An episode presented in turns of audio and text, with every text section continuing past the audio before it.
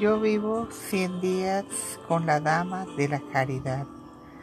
Adorar a Jesús sacramentado es un bien que no podemos merecer jamás.